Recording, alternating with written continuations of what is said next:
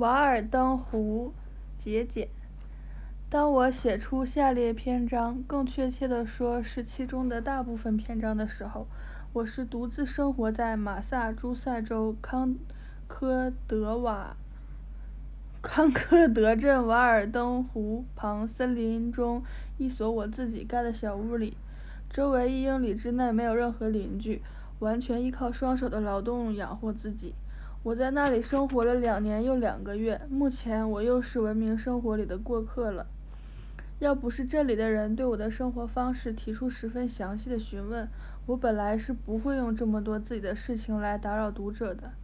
有的人认为我这种生活方式古怪不合理，然而我丝毫也不觉得是这样，而且考虑到当时的情况，它是非常自然和合理的。有的人问我吃些什么，是否感到孤。寂寞孤单，是否害怕？如此等等。还有的人很好奇的想知道我把收入的大多大部分用在了慈善事业上。多大部分？哦，有些子女多的人想知道我抚养了几个穷孩子。我在本书中将对部分上述问题做出回答，因此我要请求对我没有什么特殊兴趣的读者的原谅。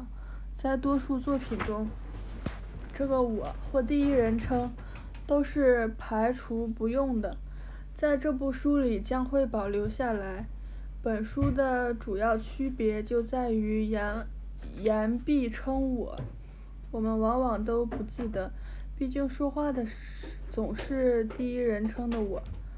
如果我对任何人了解的和对自己同样深刻的话，我就不会这样大谈自己了。遗憾的是。经历的浅薄使我只得局限于这个主题。不仅如此，在我这方面，我还要求每一个作家不仅写他所听到的有关别人的生活，而且迟早要把他自己的生活做一个简单而真诚的描述。一些诸如他会从一个遥远的地方写给他的亲人的描述，因为如果他是真诚的生活着的话。我感到那必定是在一个遥远的地方。也许这些篇章更适合，更为适合贫寒的学生。至于其他的读者，他们会吸取对他们适用的部分。我相信不会有人不顾尺寸硬去撑破一件大衣的，因为对合身的人他会是有用的。我乐于讲述的事情与中国及桑威奇群岛的人没有什么关系。而是和阅读此文的假定住在新英格兰的你们有关，关于你们的状况，尤其是你们在这个世界上，在这个城镇里的生活的外部状况或情形，实际其实际情况如何？是否必须像现在这样糟糕吗？是否就不能改善一点了？我在康科德做过。多次旅行，所到之处，无论是在商店、办公室、田野上，我都感觉居民似乎是在以千种非凡的方式苦行赎罪。我听到过的关于婆罗门教徒坐着置身于四堆火之间，两眼直视太阳，或者头朝下倒挂在火焰之上，或者扭着头看天，直到他们无法再次恢复原状。而除了液体，什么也不能经过扭曲的脖子通到胃里，或者用铁链终身锁在树下生活，或者像毛毛虫一样用身体来丈量巨大帝国的广袤土地，或者单腿直立在柱子顶上。即使是这些有意识的苦行赎罪，也并不比我每天亲眼看到的景象更令人难以置信，更使人感到惊讶。比起我的邻居们所从事的劳役来，赫拉克勒斯的十二个艰巨任务简直算不了什么，因为那只不过是十二个，是有穷尽的。可是我从来也没有看到过邻居们杀死或捕获过什么怪兽，或做完过什么劳役。他们没有叫伊俄拉斯的朋友用火红的烙铁来烫焦九头蛇的脖子根儿，而是在砍掉一个蛇头后，立刻就有两个头冒出来。我看到年轻人，我的同乡们，他们不幸继承了农庄、房舍、谷仓、牛群以及农具，因为这些东西得来容易，摆脱难。他们还不如出生在开阔的牧场上，被狼用乳汁养大，这样他们的眼睛还可能比较清楚地看到他们是被召唤到了什么样的田地上来劳作，是谁使他们成了土地的奴隶，他们为什么该享受他们六十英亩土地的所出，而别的人们却命中注定只能忍气吞声，他们为什么一出生就开始挖掘自己的坟墓，他们不得不度过人的一生。推着所有这些东西往前，尽自己所能过好，过得好一些。我遇到了多少可怜的不朽的人啊！他们几乎被生活的重担压垮、闷死，爬行在人生之路上，推着一座七十五英尺长、四十英尺宽的大谷仓，他那奥吉厄斯牛圈从来没有清扫过。还有一百英亩的土地、耕地、牧草地、放牧场及林地。务须和这种不必要的继承下来的累赘拼搏的和遗产无份的人们发现，为了开垦和栽培几立方英尺的肉体，已经是够费劲的了。但是人是在一种错误下劳作的，人的大部分很快会被犁入泥土，成为肥料，如一本古书中所说，他们被通常称为需求的一种命运的表象所支配。储存蛾子和锈蚀会使之腐坏，贼人会进入偷窃的财富。如果不是更早，那么在到达生命的尽头时，他们也会发现这是一个傻瓜的生活。据称，丢卡利翁和皮拉是从肩头向身后扔石头创造了人类的，或者，如罗莉以她铿锵的语言所回应的。从此，我们善良的硬心肠忍受痛苦和忧虑，证明我们的身躯具有岩石的质地。盲目的服从一个犯错误的神谕，从肩头向身后扔石头，不去看他们落到了什么地方，原来不过如此。大多数人，即便是在这个相对自由的国家里，仅仅由于无知和错误，被生活中人为的烦恼和过于粗重的劳作挤得满满的。以致无法摘取人生精美的果实，他们的手指因过度劳作变得太笨拙，颤抖得太厉害而做不到这一点了。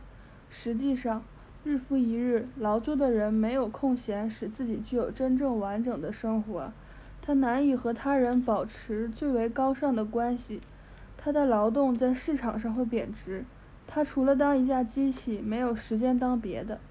经常需要运用他的知识的人。怎么能够很好的记得自己的无知呢？而这正是他的成长所需要的。我们应该有的时候让他免费吃饱穿暖，用我们的滋补饮料恢复他的精力，然后再来评价他们。我们本性中最优秀的品质，就像果实上的粉霜，只有最为精心的对待，才能得以保存下来。然而我们在对待自己和彼此相处时，却缺少这样的轻柔。我们都知道，你们中有的人很穷，觉得生活很艰难，有的时候好像都喘不过气，连气都喘不过来。我毫不怀疑，在本书的读者中，有的没有钱支付吃下的每一餐，或者是身上穿的衣服鞋子正在迅速破损，或已经穿破，却没有钱买新的。你们从债主那里。借得或偷来的片刻时间来读上这几页书，很明显，你们许多人过的是多么卑微低贱和畏畏缩缩的生活啊！因为经验已经使我的眼光敏锐，你们总是挣扎在边缘上，想做生意，想还债，一个非常古老的泥坑，拉丁人称之为 “as”，就是别人的铜币。因为他们有些铜币是铜，有些硬币是铜铸的，你们你们仍然在这别人的铜币中生生死死被埋葬，总是答应明天还钱，答应明天还钱，而今天死了，债却依然没有还清，你们竭力讨好别人，获得惠顾，除了不去做会坐牢的犯法之事外。不知用了多少办法撒谎、拍马、投票，把自己收缩在一个谦恭的硬壳里，或者膨胀到稀薄而没有实质内容的慷慨气氛之中，这样来使你的邻居愿意让你给他们做鞋子或帽子，做或衣服，或马车或车，或为他购入食品杂货。你们把自己累得病倒，为的是能够存下点防病的钱，能够在旧箱子里或或墙的灰泥背后的袜子里，或者更保险点，在砖砌的储藏库里藏下点什么，不管藏在哪，也不管藏下的是多少。有有的时候我感到奇怪，我们竟会，我几乎可以这样说，如此轻率，竟然从事于那被称作黑奴蓄奴制的极端野蛮，但是多少有点外来的奴役方式，竟有这么多精明狡诈的奴隶主奴役着北方和南方。有一个南方的监工就够难忍受的了，有个北方的监工就更糟。但是最糟的是，你是你自己的苛刻的监工。说什么人的神圣性？看看公路上赶马车的人，日夜赶往市场，在他们身上有什么神神圣的悸动吗？他们的最高职责就是给马喂料饮水。比起他的运输利益来，对他来说，他的命运算得了什么？难道他不是在为乡绅引起轰动老爷赶车吗？很是神圣，很是不朽，是吗？你看他那副兢兢战战兢兢、鬼鬼祟祟的样子，整天隐隐的提心吊着胆，既没有什么不朽，也没有什么神圣，而只不过是成了自我评价以及用他自己的行为赢得的名声和。名声的奴隶和囚徒而已。比起我们个人的看法来，公众舆论是一个软弱的暴君。正是一个人对自己的看法，决定了或者说指明了他的命运。即使在西印度群岛的殖民地，在心灵和思想的自我解放上，有哪个威尔伯福斯能够有所作为呢？再想想这个国家的妇女们，她们编织着梳妆用电。抵御着末日的来临，以便掩饰对自己的命运过分幼稚的关切，仿佛你能消磨时间而无损于永生。大部分人过着沉默、绝望的生活。所谓的听天由命，既是根深蒂固的绝望。人们从绝望的城市去到绝望的乡村，而且不得不以水貂和麝鼠的勇敢精神来自卫。即使在人类所谓的游戏和娱乐背后。也隐藏着固定的、传统的、不知不觉的绝望。二者都没有乐趣，因为工作之后才能获得乐趣。但是明智的特点之一就是不做绝望的事情。当我们用基督教里问答的语言来思索什么是人的主要目标，什么是生活真正的需要和方式的时候，人们仿佛故意选择那种共同的生活方式。因为比起别的来，他们更喜欢这种生活方式，而他们也确实相信他们别无选择。但是清醒和健康的人们都懂得，没有什么能阻碍太阳升起。任何时候放弃偏见，为时都不晚。无论多么古老的思想和行为，不经过证实就不能轻信。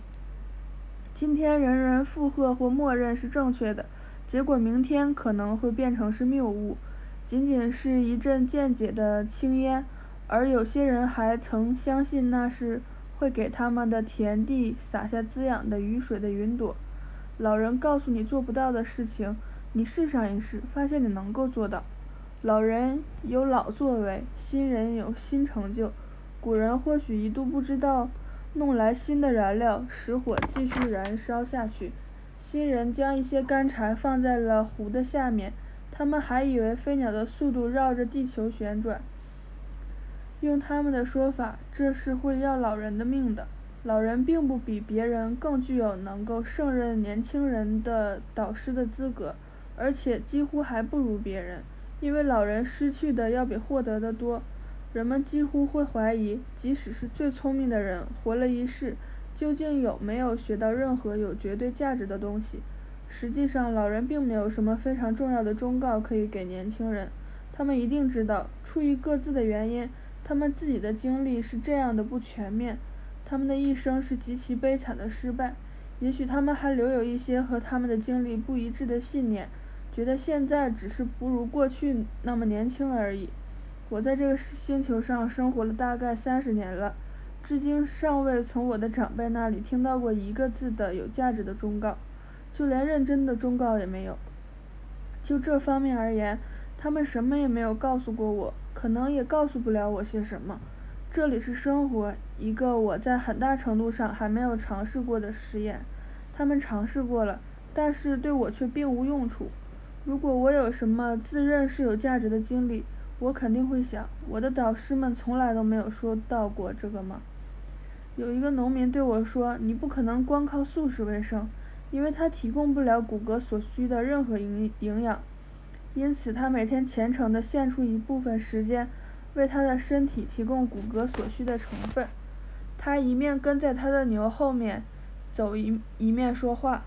而靠植物发育起了骨骼的牛。”不顾一切障碍，猛拉着他和他笨重的犁往前。有的东西，在有的范围里，如最无依无靠的人和病人，确实是生活必需品；在另一些范围里，仅是奢侈品；而在又一些范围里，则根本不为人知。对于有的人来说，人生的全部土地，包括高山和低谷，似乎都已经被他们的前人走过一遍了。一切也都被照照料妥帖了。伊芙琳曾说过：“智慧的所罗门定下了法令，规定了树与树之间的应有距离。”古罗马的行政长官规定了：“你能够多久到邻人的土地上去收集一次掉落在那里的橡树果，而不算非法进入，以及应该分给那个邻人的部份额。”希波克拉底甚至留下了我们应该怎样剪指甲的说明：既要齐着指尖，既不能长也不能短。毫无疑问，认为已经穷尽了生活的丰富和欢乐的那种单调乏味和厌倦无聊，是和亚当同样古老的。但是人的能力却从来都没有得到过衡量。我们也不应用任何先例来判断他能够做些什么。因为尝试过的事物太少了，不论到目前为止，你们有过什么样的失败，别苦恼，孩子，谁会指定你去做你尚未完成的事情呢？我们可以用千种简单的方式来试验我们的生活，就像，比方说，使我的豆子成熟的太阳，同时也照耀着我们的地球一样的其他天体。如果记住了这一点的话，就可能防止我犯一些错误。我锄豆子的时候，可不是用这种眼光来看的。星星是多么奇妙的三角形的顶点啊！在宇宙的各色星宿上，相距多么遥远，多么不同的生命在同一时刻注视着同一个太阳。大自然和人类的生活，就和我们的多种体质一样五花八门。谁能说得出生活会给别人提供什么样的前景？难道还有比片刻间通过彼此的眼睛？去进行观察更大的奇迹吗？我们应该在一个小时的时间里过完世界上所有时代的生活。是的，过完所有时代的所有领域的生活。历史、诗歌、神话，我还没有读到过像这样令人惊异和使人受益的别人的经历。我的邻居说是好的事情，其其中的大部分在我心灵深处认为是坏的。如果对我说什么事情觉得后悔的话，很可能就是我的好的表现。是哪个魔鬼缠住了我，让我表现得这么好？老人家，你可以说你能说的最具智慧的话。你已经活了七十岁，而且活得也还算光荣。而我听到一个不可抗拒的声音，让我离开这一切。一代人抛弃另一代人的事业，像抛弃了，像抛弃搁浅了的船只。我认为我们可以放心的相信比我们已经相信了的多得多的事情。我们可以放弃一些对自己的关心，能够放弃多少，就能够在别处真诚的给予多少。和适应我们的优点一样，大自然也能够很好的适应我们的缺点。一些人时刻不停的紧张和焦虑，几乎已经成了一种不治之症。我们习惯夸大我们所做的工作的重要性。然而，却有多少并不是我们所做的呀？或者说，如果我们病了怎么办？我们是多么的警惕啊！决议只要能够避免，就不靠信仰生活，从早到晚都防备着。夜里我们不情愿地念祷文，把我们自己交给了难以预料的命运。我们被迫如此认真而真诚地活着，尊重我们的生活，否认变革的可能。我们说这是唯一的生活之道，但是能从一个圆心画出多少条半径来？就有多少种生活之道，一切的变革审视起来都是奇迹，但是这是每时每刻都在发生的奇迹。孔子说过：“知之为知之，不知为不知，是知也。”当一个人把想象中的事情归纳成他理解了的事情时，我可以预见，所有的人最终将以此为基础建立自己的生活。让我们考虑一下。大多数我上面提到过的烦恼和焦虑都是关于什么的，以及其中有多少是需要我们劳神费力的，或者至少需要我们小心对待的。虽然生活在物质文明之中，过一过原始的拓荒生活可能会是有好处的，哪怕只是为了弄明白什么是生活的极端必需品，又是采取了什么方法去获得的，或者甚至去查看一下商人的流旧流水账。看看人们在商店里最常买的是什么，店里又储备些什么，也就是说，最基本需要的食品杂货是什么？因为时代的进步对于人类生存的根本法则影响很小，正如我们的骨骼和我们先人的骨骼可能无法区分开来一样。所谓的生活必需品，我是指人类通过自己的努力获得的，从一开始。或者由于长期使用，已经变得对人类的生活如此重要的东西，以以致即便有人，也只有极少的人试图过没有它的日子。他们这样做，或者是处于未开化状态，或是由于贫困，或是人生哲学所致。对于许多生灵来说，在这个意义上，只有一种生活必需品——食物。对于大草原上的野牛，这仅是几英寸可口的青草。并且有水可喝。除了它要在森林或山的阴影里寻求遮蔽之处以外，野兽需要的只是食物和遮蔽之处。在这样的气候之下，人的生活必须，准确地说，可以分为下列各项：食物、遮蔽处、衣服和燃料。因为我们只有获得了这些，才可能自由的、怀着成功的期望去考虑生活中真的真正问题。人类不仅发明了房屋，而且还发明了衣服和吃煮熟的食物。可能出于偶然发现了火的温暖，而后就使用起火来。从起初作为一种奢侈的享受，发展到今天坐在火边取暖的需要。我们注意到猫狗都获得了同样的第二天性。有了适当的遮蔽处和衣服，我们合情合理地保持了自己体内的温热度。但是过多的这些东西，或者过多的燃料，也就是说外部的热度超过了我们本身体内的热度，岂不可以说就开始了炙烤我们自己？自然科学家达尔文说，当他自己的一伙人穿得厚厚的坐在火旁都不觉得暖和的时候，他惊奇地注意到，离火远的火地岛的居民，这些赤身裸体的野蛮人，却。在这样的炙烤下，汗如雨下。我们听说，同样，新荷兰人赤裸着身体，安然无恙，而欧洲人穿着衣服冷得发抖。难道不能把这些野蛮人的耐寒性和文明人的智力性结合在一起吗？根据里比希的说法，人的身体是一个火炉，食物是保持肺部内燃的燃料。在寒冷的天气，我们吃得多。热的时候吃的少，动物的热量是缓慢燃烧的结果，燃烧过快就会出现疾病和死亡，或者如果缺少了燃料或通风有毛病，火就熄灭了。当然，不能把生命的热量与火混淆起来，比喻也就到此为止吧。因此，从上面所说的来看来，动物生命和动物热量这两个词语几乎是同义词，因为一方面。食物会被看作保持我们体内之火不灭的燃料，而燃料起了煮熟食物或从外部增加我们的体温的作用。遮蔽处和衣服也起到了保持住由此产生和吸收了的热量的作用。那么，对我们的身体而言，最大的需要是保持温暖，是保持体内生命的热量。